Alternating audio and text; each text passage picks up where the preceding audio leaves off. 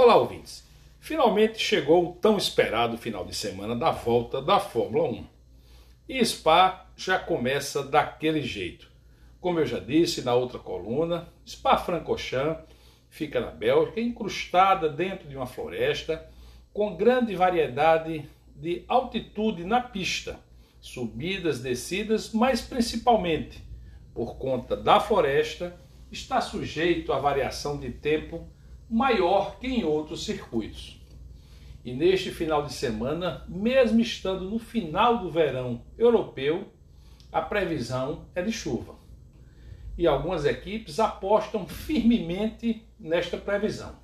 Mas voltamos já a este assunto, porque Hamilton deu uma entrevista a um repórter a caminho do Spa, de Spa-Francorchamps, e disse que está muito confiante na vitória que tem certeza que todos os updates ou upgrades que a Mercedes fez no seu carro vão colocá-lo na pole position e também no primeiro lugar do pódio. Isso fez com que a Red Bull de imediato se levantasse do seu lugar de observação e oferecesse para a Mercedes realmente a posição de vencedora, a posição de que estaria em destaque invertendo o jogo das falas. Lembrem os ouvintes que esta fala, sempre de oferecer a vantagem ao adversário, era da Mercedes. O que é que isso significa? Das duas, um.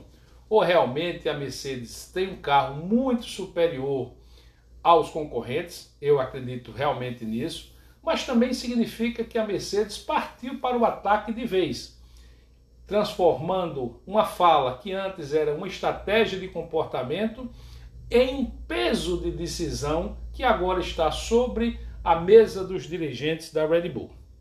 E quanto a isso, pessoal, só tem um tempero a mais para a gente observar e acompanhar neste final de semana os treinos livres que são hoje, os treinos classificatórios amanhã e a prova no domingo, por conta da chuva. Sim, há previsão de chuva em Spa e a gente comenta isso na segunda, já falando do resultado da corrida.